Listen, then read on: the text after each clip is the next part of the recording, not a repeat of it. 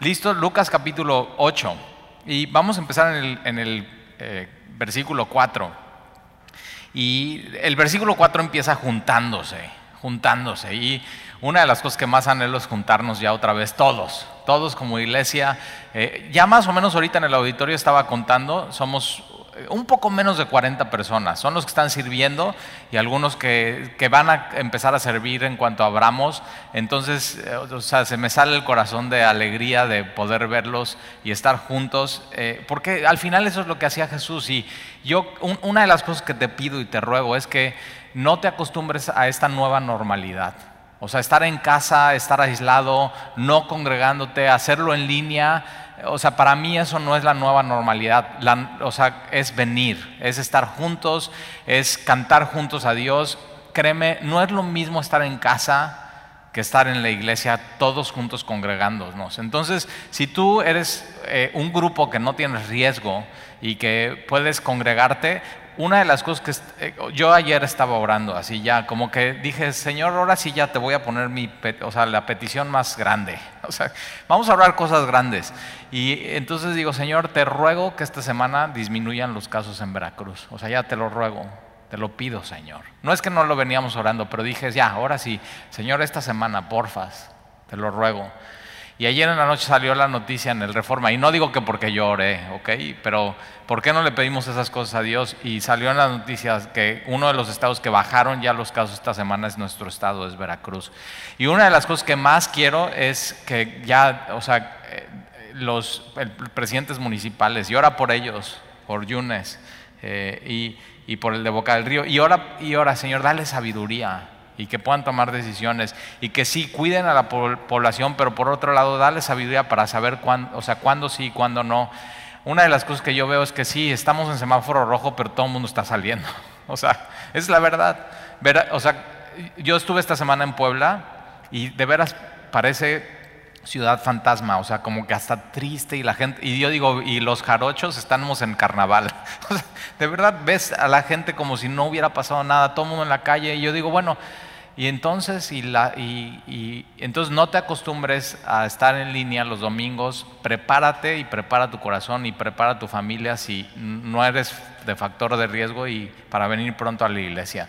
Entonces nosotros nos estamos preparando eh, con todas las medidas, eh, ya tenemos todos los letreros de gel antibacterial y temperatura y, y, estamos listos para que en cuanto nos den luz... Eh, ahora si el semáforo cambia de luz naranja, podamos dar el anuncio y poder eh, recibirlos. ¿no? Entonces, sigue orando por esto, eh, porque aquí ven versículo 4, juntándose una gran multitud, o sea, eso, eso, es.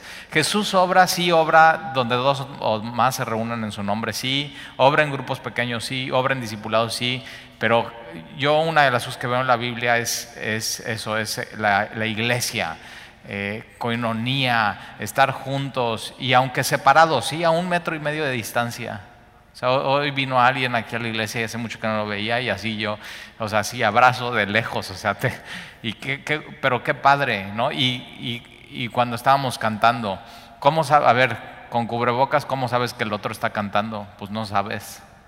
Pero sí, de pronto entonces empieza a bailar y dices, no, está cantando y bailando. o sea, y está alzando sus manos y está adorando a Dios y, simplemente vernos. O sea, eso anima muchísimo. No sé tú, eh, los que estamos aquí en el auditorio, pero yo el, o sea, antes era no, no, pues no quiero salir a ningún lado. Y ahora el, el, sábado en la noche estoy como niño chiquito antes del primer día de clases. Ya quiero ir. O sea, ya quiero ver qué va a pasar mañana. Estoy con muchísima. O sea, Dios ha hecho que mi corazón arda con muchísima expectativa a ver qué, qué, qué va a pasar y qué va a hacer Dios. Y entonces vamos a iniciar con esta serie que se llama Parábolas. Y ayer yo hacía una encuesta en mi casa. ¿Cuántas parábolas hay? A ver. Y entonces alguien dijo 10. Y yo, no, no, a ver. Y entonces ahí está, no, pues 15 otro. No, no, no, no, no. 20, no, no. ¿Menos? ¿Son menos o más? Y 25, a ver, bueno, por ahí ahí vas. Más, más, 30, no más. Y 35, hay más de 40. Hay más de 40 parábolas en la Biblia, por eso es tan importante parábolas. De hecho, déjame, o sea, déjame, hice una lista de las que yo encontré en mi Biblia. Eh, es la parábola de la luz del mundo. Eh, hay una que me encanta, es la paja y la viga. Es una parábola. El, paño nuevo en un vestido viejo, la parábola del reino dividido, la parábola del sembrador, la parábola del trigo y la cizaña, la parábola de la semilla de mostaza, la parábola de la levadura, del tesoro escondido, de la perla de gran precio, la parábola de la red. Jesús dice, el reino de los cielos es semejante a una red. La parábola de eh, el tesoro escondido, la perla de gran precio, la red, el corazón del hombre. De hecho, hay todo un capítulo en la Biblia, en, en Lucas, que yo le digo que es el, y así me acuerdo, y digo, es el capítulo perdido. ¿Por qué no lo encuentras en tu Biblia? No, sí, está ahí, pero es el capítulo perdido porque es la oveja perdida, la moneda perdida y el hijo perdido, el hijo pródigo. Tres parábolas en un capítulo, el capítulo perdido, Lucas capítulo 15. La parábola de los dos deudores, la parábola de los obreros, eh, eh, la parábola de los dos hijos, la parábola de los labradores malvados, la parábola de las, de las fiestas de bodas, la parábola de la higuera, del siervo fiel y prudente, la parábola de las diez vírgenes, la parábola de los talentos, la parábola del crecimiento de la semilla, de los labradores malvados, la parábola, esa sí sabes cuál es, del buen samaritano. La parábola del buen samaritano, la parábola, eh, es, o sea, semilla de mostaza, esa parábola, la parábola de, eh, del amigo a la medianoche, la parábola del rico insensato, la parábola de la higuera estéril, la parábola de los convidados a la boda, la parábola del mayordomo infiel, del rico y Lázaro, de la viuda y el juez injusto que nos invita a Jesús a orar y a orar y a orar la parábola del mayordomo infiel, la parábola del fariseo y el publicano, y ves, parábolas y parábolas y parábolas. Ahora, déjame, eh, el día de hoy vamos a ver cuatro parábolas. Vamos, vamos a empezar con la parábola más corta en la Biblia. deja tu separador ahí en Lucas capítulo 8 y vamos a ir a Mateo capítulo 13. Mateo capítulo 13. Tienes que saber que esta parábola, que cuenta Jesús, en el griego original solamente tiene 19 palabras. O sea, es una... Entonces hay parábolas largas, hay parábolas muy cortas, de un solo versículo, que cabrían en una pequeña tarjeta. El Mateo capítulo 13, Mateo capítulo 13, eh, mira, es más, vamos a ver aquí dos parábolas. Vamos a empezar en el versículo 31 y ahorita vamos a... La parábola de la levadura es la más corta la parábola de la levadura. Pero ¿por qué no nos encontramos con la parábola de la semilla de mostaza? Y dice, sí, nosotros somos semilla de mostaza. Ahí está, ahí está de aquí viene el nombre. Eh, y, entendiendo un poco esta parábola es por, qué empezó así, por qué decidieron ponerle este nombre de semilla de mostaza. Versículo 31, Mateo 13, versículo 31 dice, otra parábola les refirió diciendo, el reino de los vamos a ver esto que Jesús dice, el reino de los cielos es esto. O sea, a, ti como hombre caído, terrenal, que, eh, o sea, lo que Jesús hace es de una manera sencilla, simple, pero profunda, te está diciendo algo que, no, que es demasiado grande para ti, el reino de los cielos. Te está diciendo es como esto, para que de pronto así las parábolas lo que van a hacer es que, ay, me, me cayó el 20. Y eso es lo que hace Jesús con las parábolas.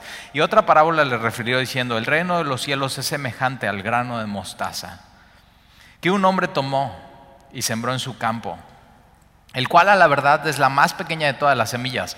Pregunta, ¿la, semilla de mostaza es la más pequeña de todas las semillas? ¿Alguien sabe? algunos dicen que la Biblia tiene errores por este versículo, ¿sabías? Porque la semilla de mostaza no es la semilla más pequeña que hay en el mundo. De hecho, una semilla más pequeña es la semilla de, las orquídeas silvestres. Esa es mucho más pequeña.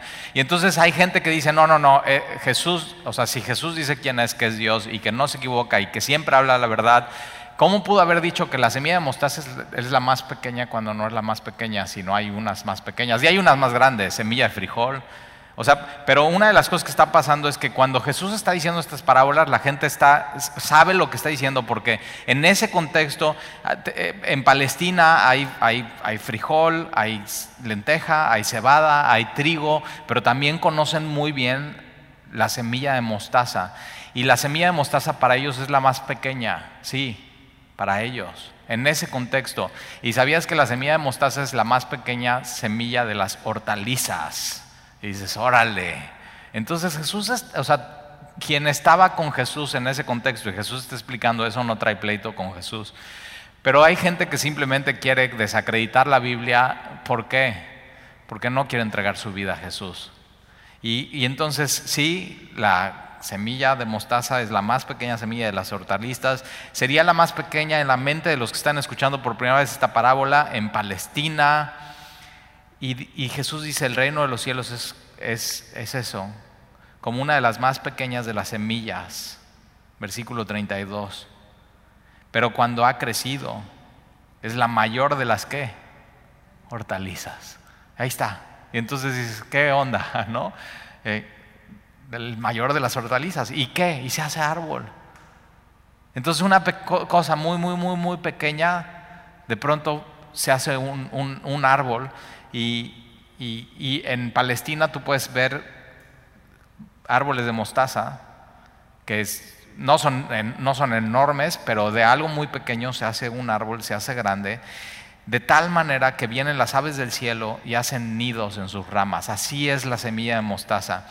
Eh, y fíjate, es lo que Jesús hizo con doce.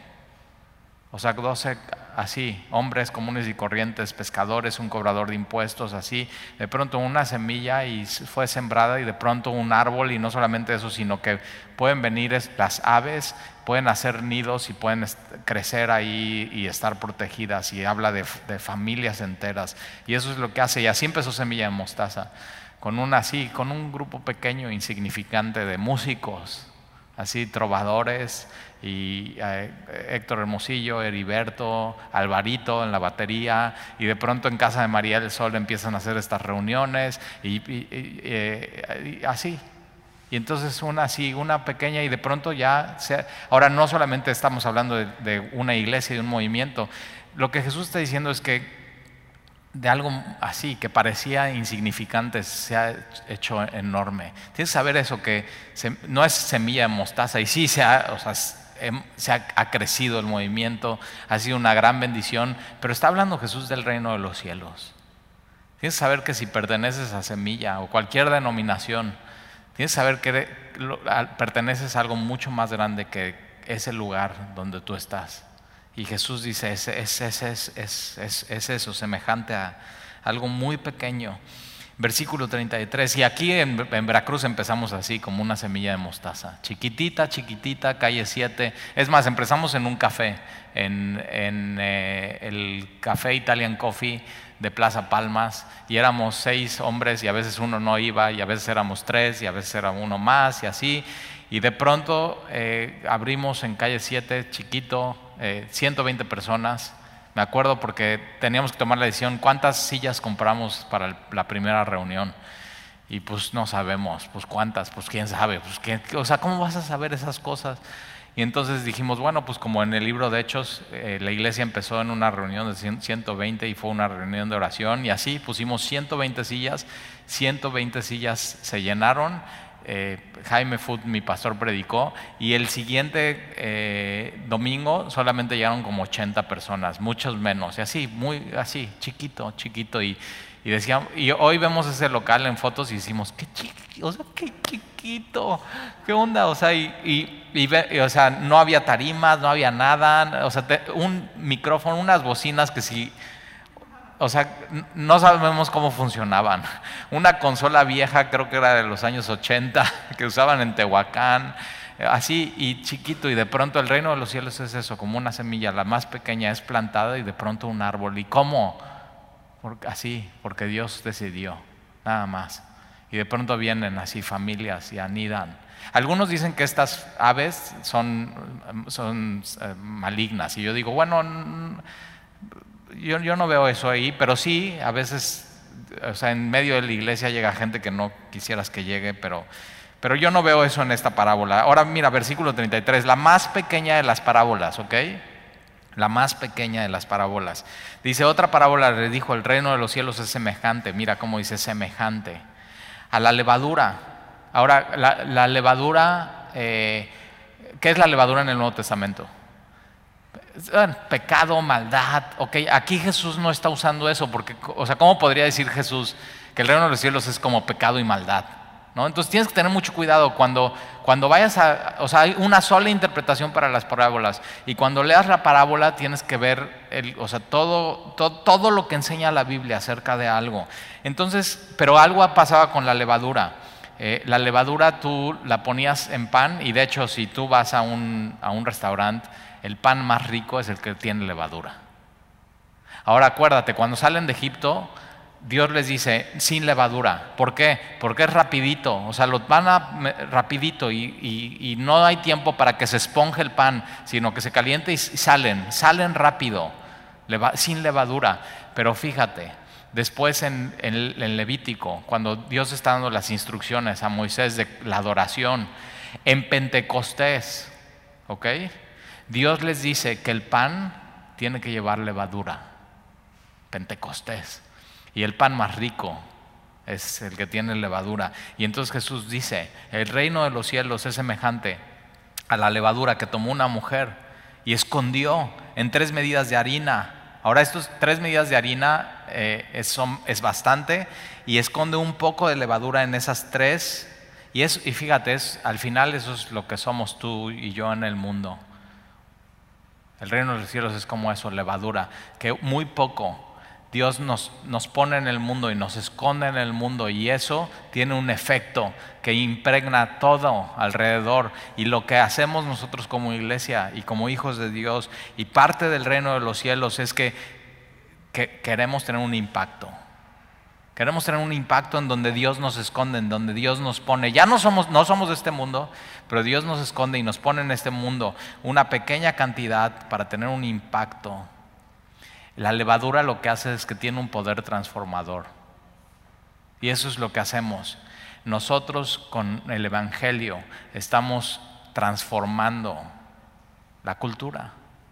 Por eso en Génesis te das cuenta que el trabajo que Dios le da a Adán le pone cultiva. Y la palabra cultura viene de eso, cultiva.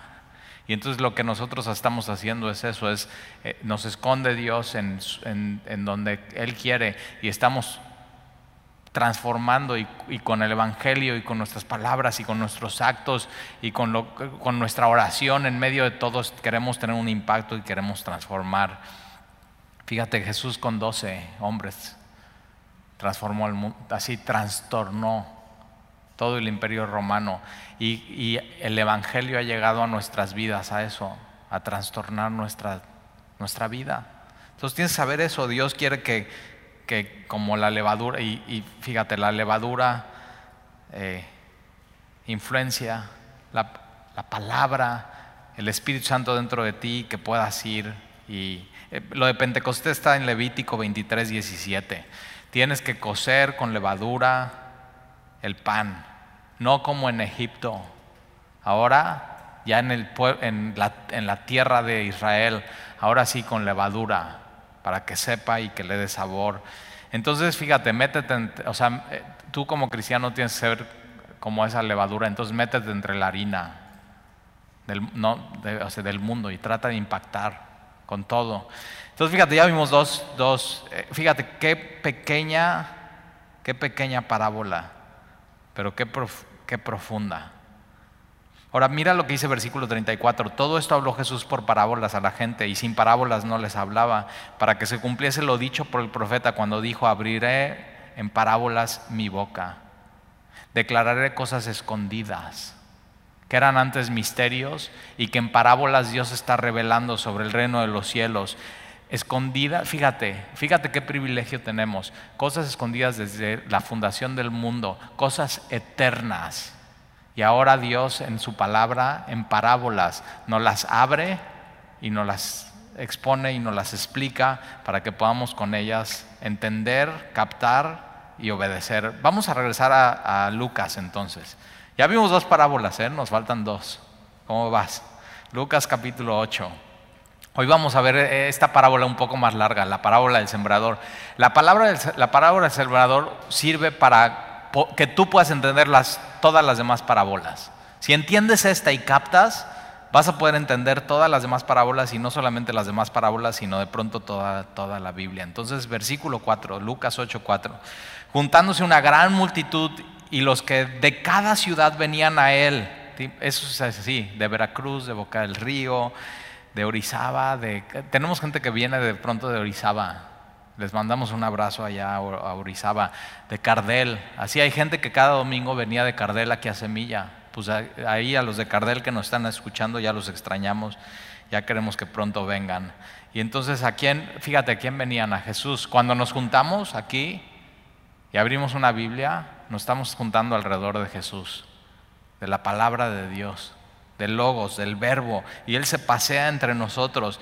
Y entonces Él les dijo por parábola. Ahora la palabra parábola es muy importante, en el griego es, está compuesto, es parábole, para, para es junto, y parábole, vole es eh, echar, es como ponerte al lado y tirar una piedra. Y lo que estás haciendo es, ok, eh, estás comparando dos cosas, tienes esto, ok, lo voy a comparar a esto, que es como esto. Entonces, esto es como esto. No es eso, pero es como esto. Y si tú entiendes esto, vas a entender eso. Y es lo que está haciendo Jesús. Con, ahora fíjate, una de las cosas que viste en toda esta lista es que son cosas, ¿no? Perla, tesoro, semilla, pero son cosas que, un niño entendería. O sea, tú le pondrías a un niño así todas las, todas estas, ¿no? A ver, ¿qué es eso? Pues una oveja, eso es una perla, eso es un pan, eso es un tesoro, eso es unas uvas, este es, una, ese es dinero. O sea, cualquiera podría entender eso. Y de pronto Jesús eso es lo que hace, es, quiero que entiendas. Jesús quiere que entiendas los misterios del reino y, que con, no solamente con cosas, sino con personas. Ahora tienes que saber esto, parábolas no es histórico. O sea, no es como cuando, cuando Jesús resucita a Lázaro. Eso es histórico, eso no es una parábola, eso es real. Son personas que existieron, que vivieron, hubo evidencia, todo el mundo vio, y cuando o sea, lo está escribiendo en los evangelios, eso es histórico. Las parábolas no son históricos, es simplemente para que tú puedas entender algo mucho más grande y, que puedas palpar el reino de los cielos. Entonces, eh, es mucha gracia que Jesús nos haya dado todas estas parábolas. Eh, y entonces vamos a empezar con esta parábola que es del sembrador, versículo 5. El sembrador salió a sembrar su semilla. Ahora, los que están escuchando a Jesús están en Galilea, están enfrente del mar de Galilea, Jesús está en una barca, todos están así en, la montaña, como en un tipo auditorio, y con la brisa del mar Jesús está hablando y está llegando sin audio a cada una de las orejas. o sea, tú, tú vas hoy a Galilea y puedes hacer esto, te puedes poner en la orilla de la, playa, eh, que no es arena, son piedras, porque no es un mar, es un lago, es Genesaret, y puedes voltearte y, de pronto hay lugares que tienes eh, montañas donde la gente se sentaría, ¿ok? Y Jesús, simplemente con la brisa, Él hablando, no importa que tú estuvieras arriba, tú hubieras escuchado. Ahora, ¿tú crees que no Dios diseñó ese lugar para eso? Es, o sea, era simplemente un auditorio, una plataforma un lugar muy hermoso, ¿eh? Para que Jesús pudiera eh, predicar y todo mundo escuchar. Dios quiere que todo el mundo escuche el mensaje. Dios no quiere que nadie se quede fuera. Y entonces, cuando Jesús está diciendo el sembrador, ellos, ellos están pensando en este hombre de Palestina eh, con, con su sombrero, con una bolsa, con semillas, con sus eh, sandalias, eh, que, y, en su mente ya están imaginando eso, un, un sembrador, un sembrador. Dios diseñó tu mente para que pudieras imaginar, para que pudieras pensar, que pudieras razonar.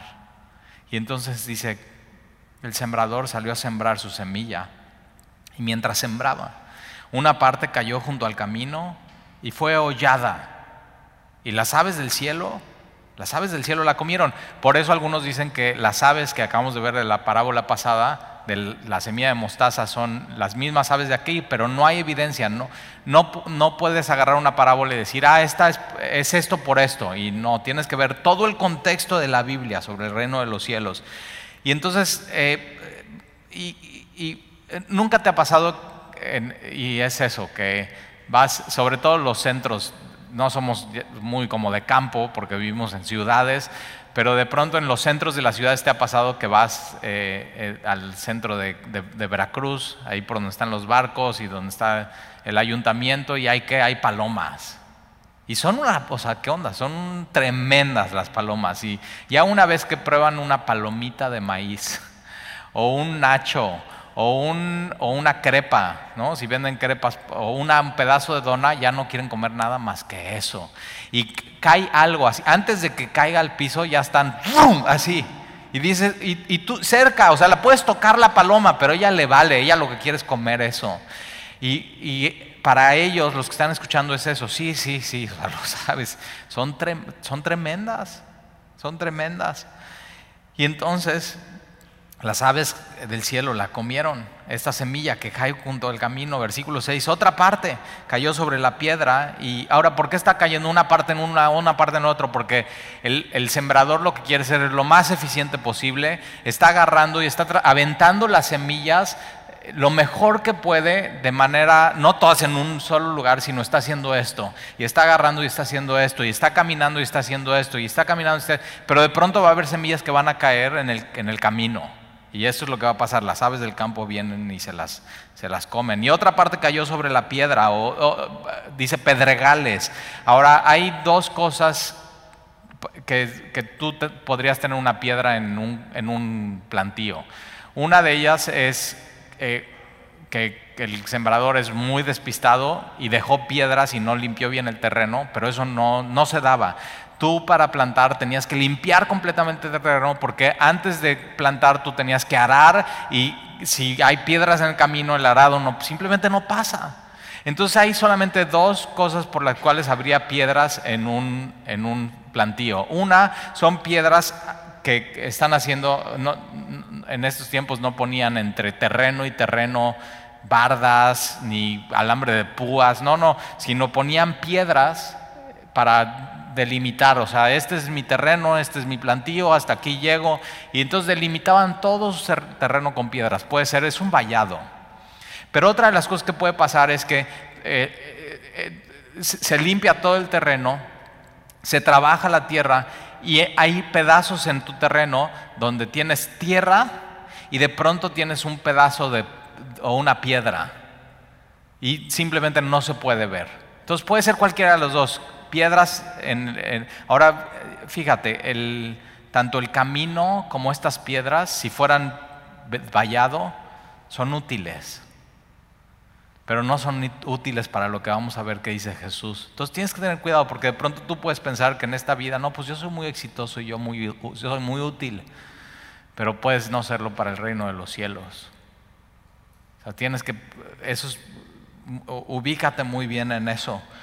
Eh, y otra parte cayó sobre la piedra y nacida, brota, se secó porque no tenía humedad. Otra parte cayó entre, entonces fíjate, ahí puedes decir, sí, pues se cayó en la piedra y entonces se secó porque no tenía el agua de la, de la tierra y entonces se secó porque no tenía humedad. Y otra parte, versículo 7, cayó entre espinos. Entonces en un campo pues tienes de pronto eh, espinos que se dan y crecen muy rápido eh, y tienes estos espinos y los espinos que nacieron juntamente con ella la ahogaron. Versículo 8, y otra parte cayó en buena tierra. Subraya eso, buena tierra. Ahora, cuando lees la parábola del sembrador y ves buena tierra, tú dices, ah, ese soy yo. Pero no tienes que leer esta parábola pensando que ese eres tú. Tienes que, o sea, tienes que dejar que Dios sobre en tu corazón y que tú puedas aplicar esta parábola a tu vida. Y entonces otra cayó en buena tierra y nació y llevó fruto a ciento por uno. Es decir, una semilla le generó al, campesino cien veces de lo que costaba esa semilla. Estamos hablando de lo que en las empresas dice retorno de la inversión. No es que una semilla hizo 100 semillas, sino que una semilla, el costo de esa semilla, cuando se plantó y, y se dio la cosecha, pudo, se pudo recuperar 100 veces. Ahora en los otros evangelios dice 30, ahora sabes, 30% de un negocio de 100 es buenísimo. O sea, es 30% buenísimo. Y, dice 60, 60% es espectacular. Y aquí dice 100, 100% es fuera de lo normal. Pero aquí Jesús está diciendo, y todos los que están escuchando están diciendo, 100, buenísimo. Y entonces vamos a ver qué es lo que sucede. Eh, hablando estas cosas, decía a gran voz Jesús, el que tiene oídos para oír, oiga.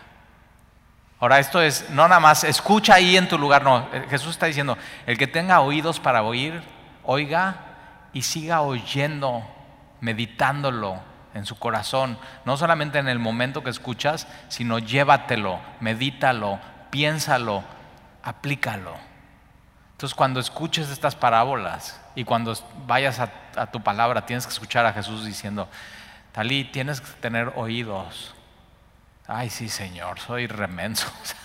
a veces no escucho bien, o sea, soy de pronto así como, y todos saben así como los hijos que les pides, mi amor, cuando entres a un lugar, cierra la puerta porque se sale el clima, ¿no? Si está climatizado. Y, y de pronto dices, bueno, que no me oíste. Y de pronto así está Jesús con nosotros. Ya te dije que no me oíste. Y por eso Jesús dice, el que tenga oídos para oír, que oiga, son, son verdades muy, muy importantes. Y, Jesús lo dice a gran voz, ¿eh? O sea, Jesús están todos así, la multitud, y dice, quien tenga oídos para oír, todos los de allá, hey, tú, acá, hey, que tenga oídos para oír, oiga. Muchas veces me, pasó el miércoles, estoy predicando y tengo que decir, escúchame bien. Y el miércoles nada, más viene Dani eh, y está aquí algunos y digo, no le estoy diciendo nada más a ellos, también a ellos escúchenme bien. Pero te estoy diciendo a ti que estás en casa, porque es, son frases y momentos que si no captas nada del estudio, esto, esto es. O sea, por lo menos esto, agarra la onda con esto. Y no solamente lo escuches, sino síguelo escuchando en tu mente, en tu corazón, en tu pensamiento. Y una de las cosas que yo eh, hacía con Jaime, mi pastor, era todos los sermones tenía una pluma y escribía y subrayaba y anotaba las frases. Muchas de las frases que yo te digo son frases de él. Muchas. Es más, tengo mi Biblia viejita que a veces cuando preparo estudios digo, y yo me acuerdo que Jaime predicó esto, no sé qué, y me voy a mi Biblia viejita y, y veo la frase y me acuerdo como si hubiera sido ese mismo día, hace cinco, seis, ocho años, así. Pero Dios así, Señor, ahora, ¿qué necesitas para eso? Es un corazón dispuesto. No, es de que, ah, no, es que yo no me voy a acordar de esas. No, no, no, necesitas un corazón dispuesto y estar así, bien, bien atento, Señor, háblame. Quiero escuchar y quiero aplicarlo en mi vida. Ahora mira, versículo 9, los discípulos le preguntaron diciendo, ¿qué significa esta parábola? O sea, como que, ¿por qué nos dices esto Jesús? Y tú y yo tenemos que agarrar y, decir, Señor, ¿nos puedes una vez más explicar qué es esta parábola? Súper conocida. Pero Señor, ¿por qué no nos, una vez más, Señor, hoy, qué significa esta parábola? Y Él les dijo, a vosotros os es dado conocer los misterios del reino. Ahora no son misterios como gnosticismo, de que tienes que conocer esto que nadie conoce. No, esos son sectas, eso huye de ahí. Aquí Jesús está diciendo los misterios que antes en el Antiguo Testamento no habían sido revelados, pero están dispuestos para ustedes ser revelados y ser completamente claros. Entonces Jesús dice, a ustedes, y yo digo, yo lo leo como si fuera a mí. O sea, Señor, gracias porque, o sea, para, esto lo tienes para mí. Los misterios del reino. Del reino es los misterios del Evangelio. Pero a otros, a otros por parábolas. Entonces, a veces dicen, no, es que las parábolas son historias que Jesús hizo para que todo el mundo entienda. Y, y fíjate, Jesús dice, no, no, no, no, no. A ustedes les voy a explicar la parábola. A los otros que no quieren oír, que no tienen oídos para oír, van a ser simples historias y no van a entender. Por eso cuidado, cuando no entiendes algo en tu Biblia, esta parábola te va a explicar por qué es, por qué es. Y entonces, eh, a otros por parábolas, para que viendo no vean y oyendo no entiendan. Tremendo. Y esta pues es la parábola. La semilla, aquí está la clave, la semilla es la palabra de Dios. Y yo digo, ah, pues a mí me hubiera gustado llevarnos en vez de semilla de mostaza, pues semilla. O sea, nada más eso, la palabra de Dios. Pero la semilla es la palabra, la palabra de Dios. Y no nos dice quién es el sembrador. Pero ¿quién crees que es? Es Jesús. Él mismo está contando esa historia y está diciendo, la semilla es la palabra de Dios y, y él, es, él es el sembrador. Ahora, nosotros que seguimos a Jesús, sembramos juntamente con Él, Él nos invita a su obra. Entonces está hablando de pastores, por supuesto, ¿no? somos sembradores, pero no solamente pastores, sino evangelistas y, y cristianos. Tú eres un sembrador. Dios te ha dado la palabra de Dios, ¿para qué? No nada más para que sea tuya y la escuches y la apliques, sino para que agarres tu bolsa y tu morral, eches lo que tengas que echar, por eso tienes que estar saturado de la palabra de Dios y cuando salgas a donde salgas, seas como esa levadura escondida en medio de la harina y con la palabra de Dios y el Espíritu Santo puedas tener un impacto en las demás personas. Usa la palabra de Dios, por eso la necesitas y entonces la semilla es la palabra de Dios. Y los de junto al camino son los que oyen. Ahora todos oyen, ¿eh? Junto al camino, piedras, y buena tierra, todos oyen. Entonces tú si estás aquí y estás oyendo, bien, pero no es suficiente solamente oír. No es suficiente. No porque te conectes en línea, no porque vengas a la iglesia, ya le hiciste. No. Y Jesús nos los va a explicar de una manera muy clara. Entonces, eh, yo, tengo conocidos que dicen, no, pues yo llevo acompañando a mi esposa aquí cinco años en semilla de mostaza y oigo cada, es más, me sé tus chistes, ya sé cómo se llaman tus hijos, ya sé que te gusta la comida, ya sé, o sea, saben cosas de mí así ya, ¿no? Y digo, órale, o sea, sí, sí, sí oyes, pero ¿qué onda? Y no tienen una relación con Jesucristo y no han entregado su vida a Él y siguen viviendo su vida en tinieblas. Entonces no es suficiente decir que vienes y oyes, no es suficiente. Tienes que tener mucho cuidado. Puede ser un engaño. Y es más, ¿quién, ¿te acuerdas quién oía todo el tiempo y estaba alrededor de Jesús? ¿Quién estaba en, cuando estaba diciendo Jesús estas parábolas? Judas Iscariote. Y entre más oía, más endurecía su corazón. Y entonces, dice, eh, y los del junto al camino son los que oyen y luego viene el diablo y quita de su corazón la palabra para que no crean y se salven. Entonces, ¿quiénes son, eh, ¿quiénes son los del junto al camino? ¿Quién, o sea, ¿quiénes son los corazones de las personas? El campo es el mundo y son los corazones de las, de las personas. Y junto al camino, fíjate, son los que, ahora el camino, los, ¿qué haríamos sin los caminos? Pero en los, los caminos en un campo ¿Cómo se hacen? Es de estar pisando y pisando y pisando y pisando. De hecho, hay caminos que se hacen que no estaban planeados, pero porque la gente pasa y pasa y pasa. Son veredas y caminos. Y entonces con sus guaraches están pisando, están pisando. ¿Y qué es lo que están haciendo? Están compactando la tierra, compactando la tierra. Y hay caminos en el campo que son, que pareciera que son como concreto hidráulico. O sea, totalmente fuerte. Es más, cae la lluvia ahí y no penetra absolutamente nada. Y hay corazones así, que la semilla cae y cae y escuchan, pero no penetra absolutamente nada.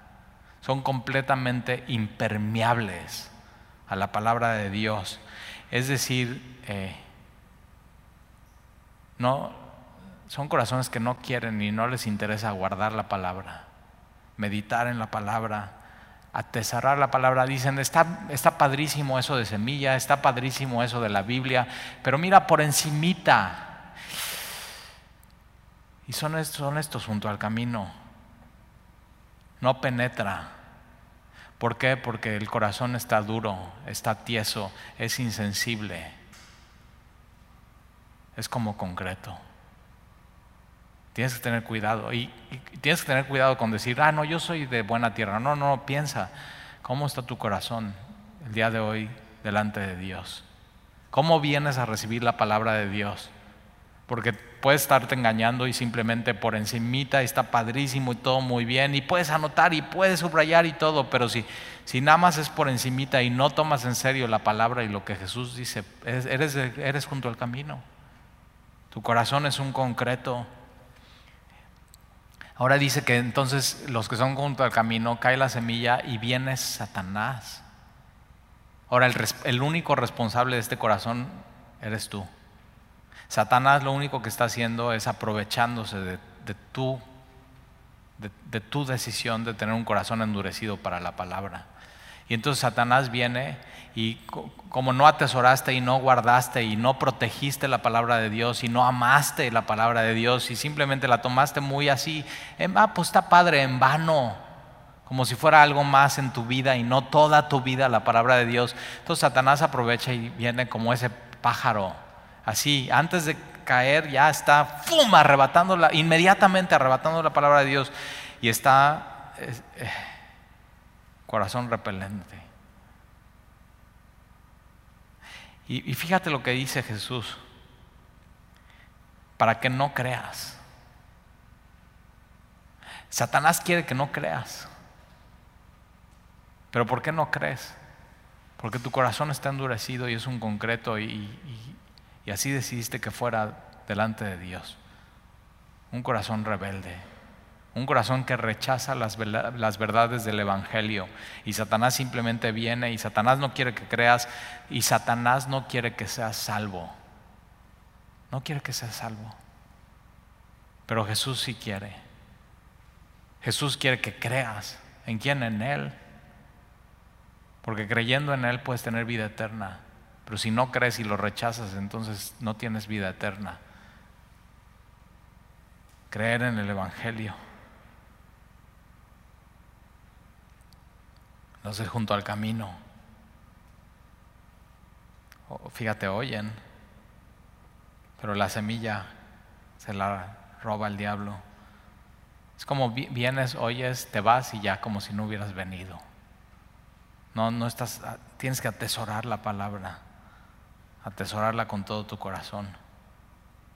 Versículo 13. Los de sobre la piedra, los hay sobre la piedra, son los que habiendo oído, mismos que del camino, reciben la palabra con gozo, pero estos no tienen raíces.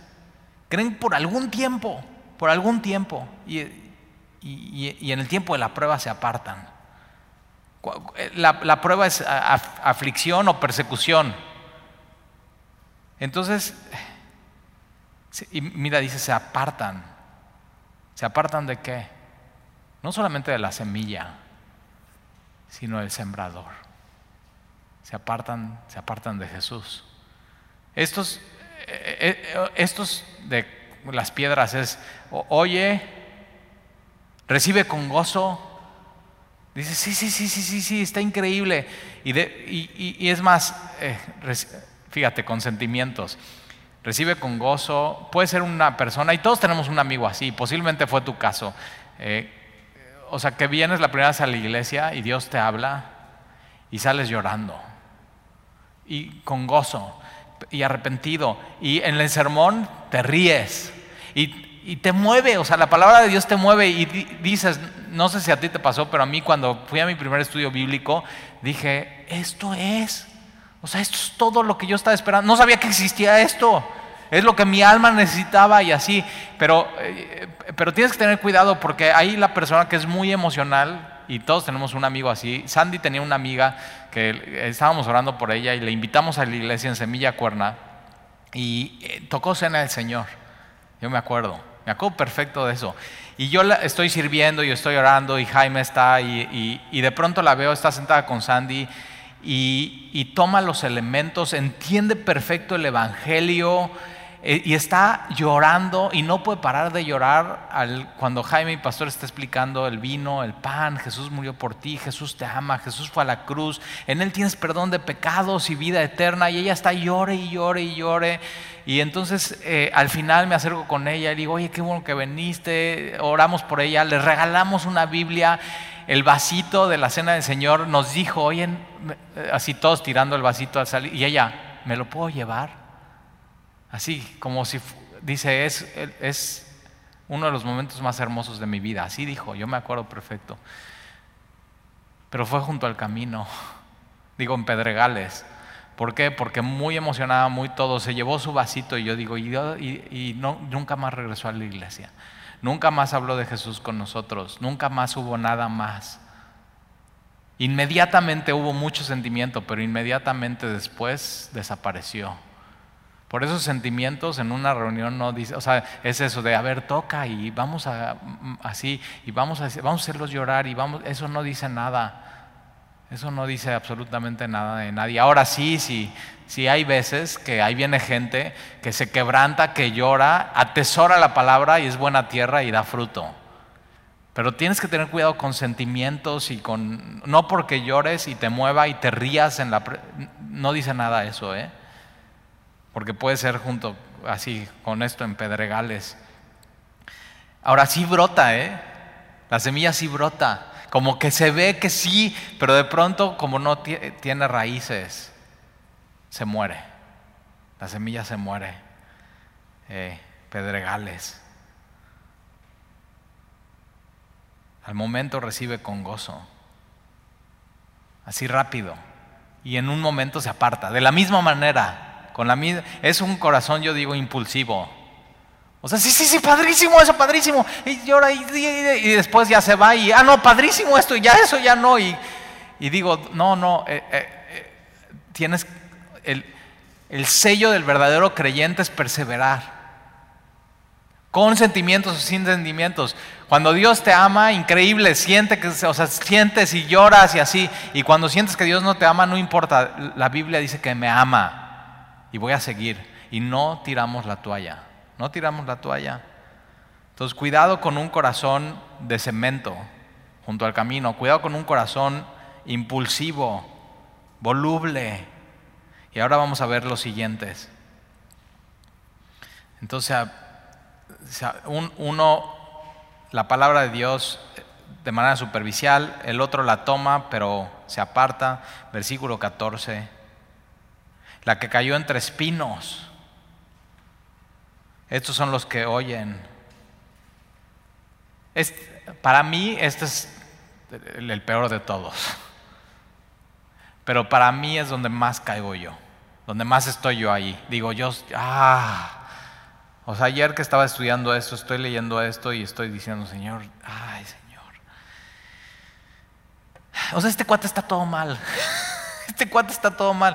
Fíjate, este corazón cayó entre espinos. Los espinos estorban, estorban, estorban a la semilla, estorba lo que quiere hacer Dios, estorba todo mal. Y la que cayó en los espinos, estos son los que oyen, pero oyéndose, son ahogados por los afanes, las riquezas, los placeres de la vida y no llevan fruto. Tremendo. Los espinos oyen, se van, y es ahogada la palabra de Dios. Con los afanes. Tienes que tener cuidado. No permitas que tu afán sea más grande que la palabra de Dios. No permitas que tu afán, tu preocupación, tus nervios, o sea, que tus pensamientos de preocuparte tome el espacio de la palabra de Dios en tu vida. Esos son los de los espinos. O sea, ya de pronto todo en la vida, fíjate, piensa en esto, ya todo en la vida, todo en la vida, ya toda tu semana es COVID, pandemia, vacuna, gatel, muertes, tratamiento, miedo, hospitales, porcentajes, estadísticas, números. Y, yo, y todo ya en tu vida es eso. Y digo, ¿y Dios? ¿Y Dios? Cuidado con que la, pandemia no ahogue la palabra de Dios en tu vida. Y yo así leyendo esto estoy ayer llorando y digo, Señor, o sea, perdóname. Y dice Talí, es que esto está cañón, lo que está pasando está cañón. Y yo digo, ¿y qué Dios no está cañón? Dios no es poderoso.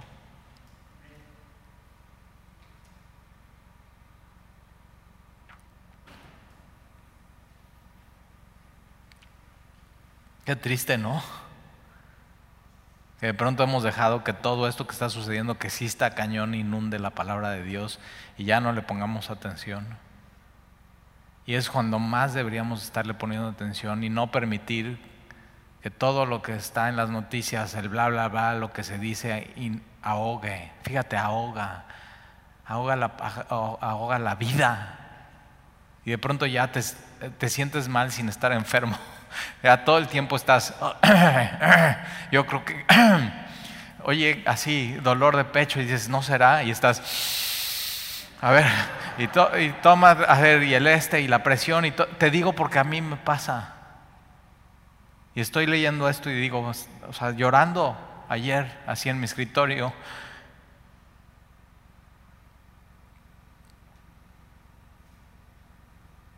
Así quiero que recordar la, que pasé la pandemia. Fíjate, si, si la gente recibiera como tiene que recibir la palabra de Dios, como está esperando recibir la cura y la vacuna, otro mundo sería. Entonces deja de esperar recibir vacuna, que si sí, que si sale, que si no, que si la cura, que si hay lugar en el hospital o no, deja de esperar eso. O sea, eh, ¿por qué te adelantas? Si todavía no te da, no te adelantes, no estés pensando en eso. No permitas que todos esos pensamientos ahoguen la palabra de Dios. Ahora, otra cosa que ahoga la palabra de Dios es las riquezas. Ahora, los otros evangelios dicen los engaños de la riqueza. Los pobres, no, pues nada más que tenga algo de dinero, voy a ser feliz. Es un engaño. Mentira, mentira, no es cierto. Es un engaño. Y los ricos, nada más que tenga un poco más voy a ser feliz. Es el mismo engaño para uno y para otro. Y lo vimos en Primera de Timoteo capítulo 5 y capítulo 6, el amor al dinero. O sea, eso inunda la palabra de Dios. Entonces, Cuidado con tus sueños guajiros de ser millonario, tener mucho dinero, eso ahoga la palabra de Dios. Pero también cuidado con todo este pensamiento de crisis, la crisis económica y cómo vamos a hacerlo y cómo vamos a hacer. Está ahogando la palabra de Dios. Tanto el tema de salud como el tema de la crisis, cuidado que no esté ahogando la palabra de Dios en tu vida. Y la otra cosa que ahoga las semillas son los placeres de la vida. Dice codiciar Codiciar otras cosas que no tienes. O sea, está hablando de pecados. Y una de las cosas que hay gente que, es eso, como espinos, su pecado le estorba y la palabra de Dios no da fruto. Ahora dice cero fruto, ¿eh?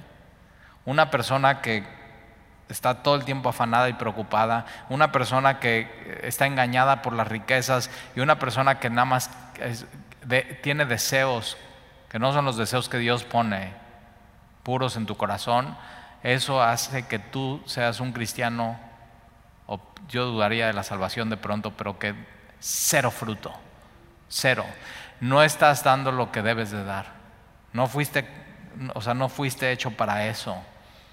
Entonces crece el afán, crece el afán, crece en el engaño las riquezas, crece el deseo y todo eso estorba y inunda y no crece la palabra de Dios y yo digo, este es el peor, este es el, aquí no quiero estar, aquí yo no quiero estar en esto, Señor, perdóname. Ahora, eh, versículo 15, más la que cayó en buena tierra. Aquí quiero estar, Señor.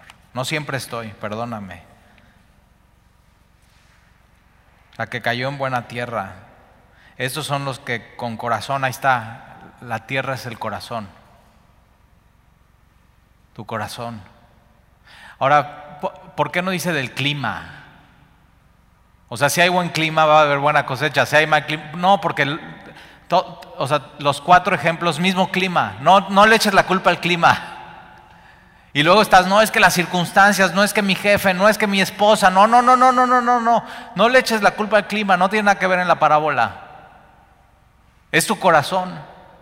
Es 100% tu corazón. Jesús te lo está revelando. Estos son los que con corazón bueno y recto retienen, retienen la palabra oída.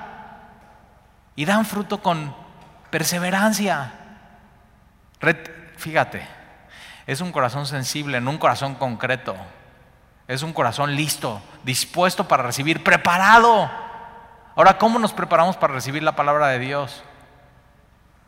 Bueno, llegamos temprano, estamos listos, quitamos distracciones, apagamos nuestro celular. Una manera de preparar nuestro corazón es alabar a Dios antes de la predicación, por quién es Él, por lo bueno que es Él.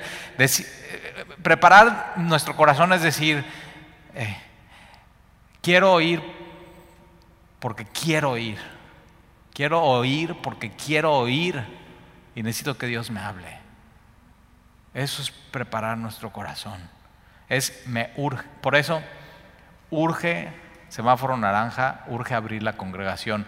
Porque he tenido pláticas con gente que dicen, tal y es súper difícil conectarnos por el internet, es súper difícil poner atención y ahí están los niños corriendo y, de pronto ya este, llegan, tocan el timbre y ya tengo que ir a atender esto y suenan ah, y la ropa y de pronto ya y, ya no escuchaste. Y tienes que tener cuidado. Por eso urge. Ahora, si tú estás conectado por internet y no puedes venir, y no puedes venir pronto, tienes que hacer todo, todo, todo, todo lo que está en ti para escuchar. Y estar listo y preparar y, un corazón sensible. Señor, háblame hoy.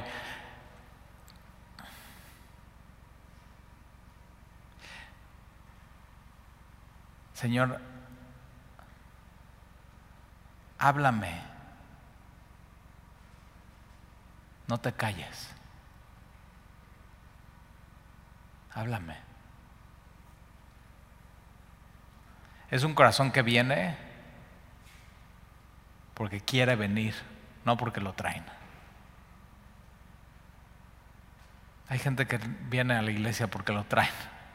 O porque puede negociar, ok, si yo, si yo voy a la iglesia entonces puedo tener estos permisos entre semana. Y yo digo, tu corazón no es un buena tierra. Es un corazón hace lo que sea por oír la palabra de Dios. Yo me acuerdo cuando Sandy y yo llegamos a Semilla y nuestros hijos estaban chiquitos, decíamos, ok, tú ve a un servicio y yo voy, a otro, pero tenemos que ir. O sea, hacíamos lo que fuera. Haces lo que sea por oír a Dios, haces lo que sea por buscar a Dios sin pretextos. Señor, háblame si no me muero. No pienses hoy que eres buena tierra sé buena tierra. Tienes que decir, Señor, yo quiero ser. Y cuando en tu devocional, ¿cómo le entras a tu devocional? Tienes que preparar tu corazón antes. Señor, háblame, háblame. Amy Carmichael, una misionera en la India, le preguntan, hasta, o sea, ¿cuánto sigues leyendo en tu Biblia? Dice, hasta que Dios me hable. Si no, no me paro. o sea, sí, berrinche. Señor, si no me hablas, no me paro. ¿Y tú crees que Dios no te va a hablar? Si tienes un corazón así dispuesto para adorar a Dios. Y entonces el, del fruto es 30, 60 y 100. Quiere decir que no todos los cristianos tienen la misma vida de fruto. Ahora, no importa, ¿eh? O sea, el chiste es que des fruto y que tu fruto permanezca. No te compares con nadie, simplemente da fruto. Ahora, ¿quieres dar más fruto? ¿Quieres tener una vida que más impacta, más fruto, más gozo, más paz?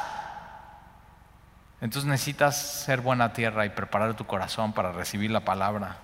Eso es lo que tú necesitas. Ahora vamos por favor. Eh,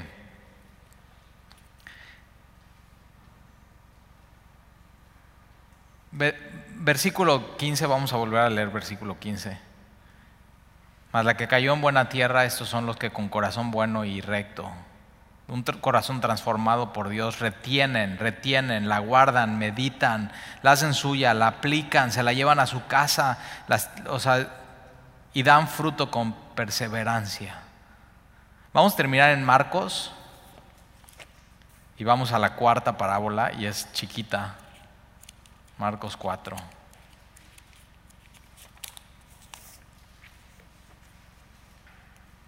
Versículo 26, parábola del crecimiento de la semilla. Entonces la semilla en la otra parábola es la palabra de Dios. Aquí la semilla, vas a ver, ya vimos que la semilla de mostaza, eh, ya vimos la, la, levadura, ya vimos la palabra del sembrador, ahora vamos a terminar con esta. Versículo 26, Marcos 4, 26, decía además, así es el reino de Dios, como cuando un hombre echa semilla en la tierra y duerme y se levanta de noche y de día, duerme y se levanta de noche y de día, duerme y se levanta de noche y de día, duerme y se levanta de noche. El cristianismo no es un evento, no es de un día, es de todos los días duermes y te levantas y duermes y te levantas. Y, de pronto la semilla brota y crece. Ahora, ¿quién es, ¿quién es la semilla? Aquí no es la palabra de Dios, aquí es el cristiano. Entonces tú, ¿qué es lo que haces? Haces tu vida. Duermes, te levantas de noche y de día y la semilla, ¿qué pasa? La semilla brota y crece. Un cristiano crece. Ahora, ¿cómo? Sin que él sepa cómo o sea, ¿cómo, cómo, cómo, cómo puedes crecer? Pues mira, no sé cómo, es, es algo que Dios hace, solamente es el poder de Dios, no depende de ti, no depende de que le eches ganas, no, es, es el Espíritu Santo con, con, mezclando con la palabra de Dios, con congregarte, echando gracia, o sea, mano de toda la gracia y todos los recursos que tiene Dios para tu vida, todo eso es mezclado de una manera hace que tú crezcas como cristiano como una semilla que cae en la tierra y no sabes de pronto cómo brota y cómo crece. No, eh, ¿O sí sabes? No sabes cómo, simplemente sucede. Y así simplemente sucede con el cristiano. Cuando persevera y se mantiene y es... Dice, porque, versículo 28, porque de suyo lleva fruto la tierra, primero hierba, luego espiga, después grano, pero grano lleno de espiga y cuando el fruto está maduro, y es mucho, enseguida se mete la hoz, porque la ciega ha llegado. ¿Y para quién es este fruto del cristiano?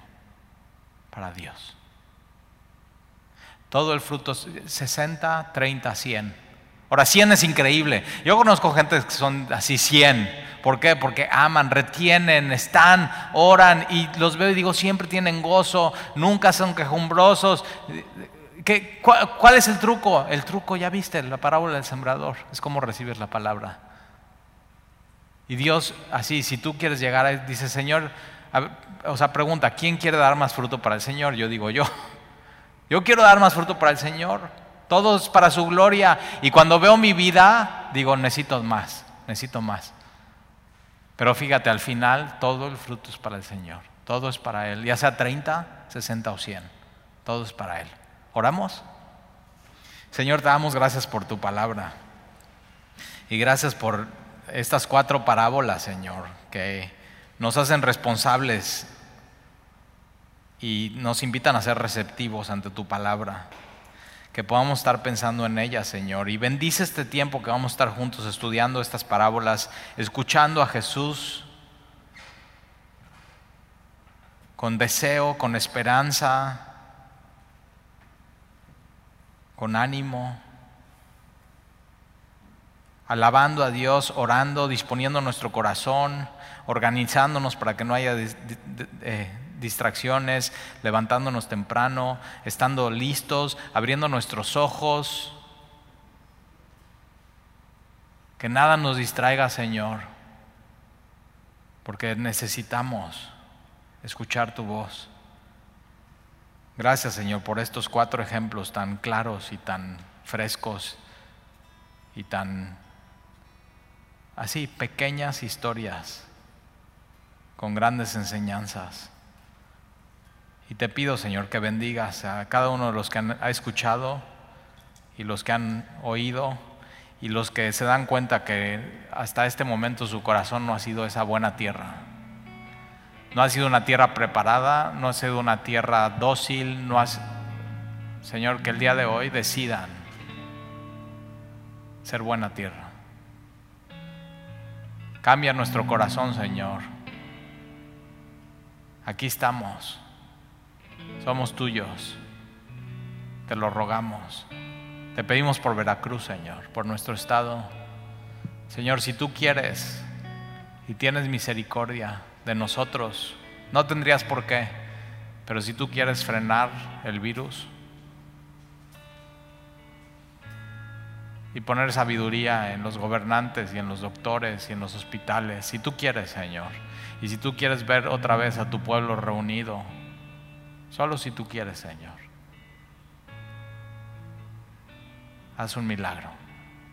Te lo pedimos en el nombre de Jesús. Amén.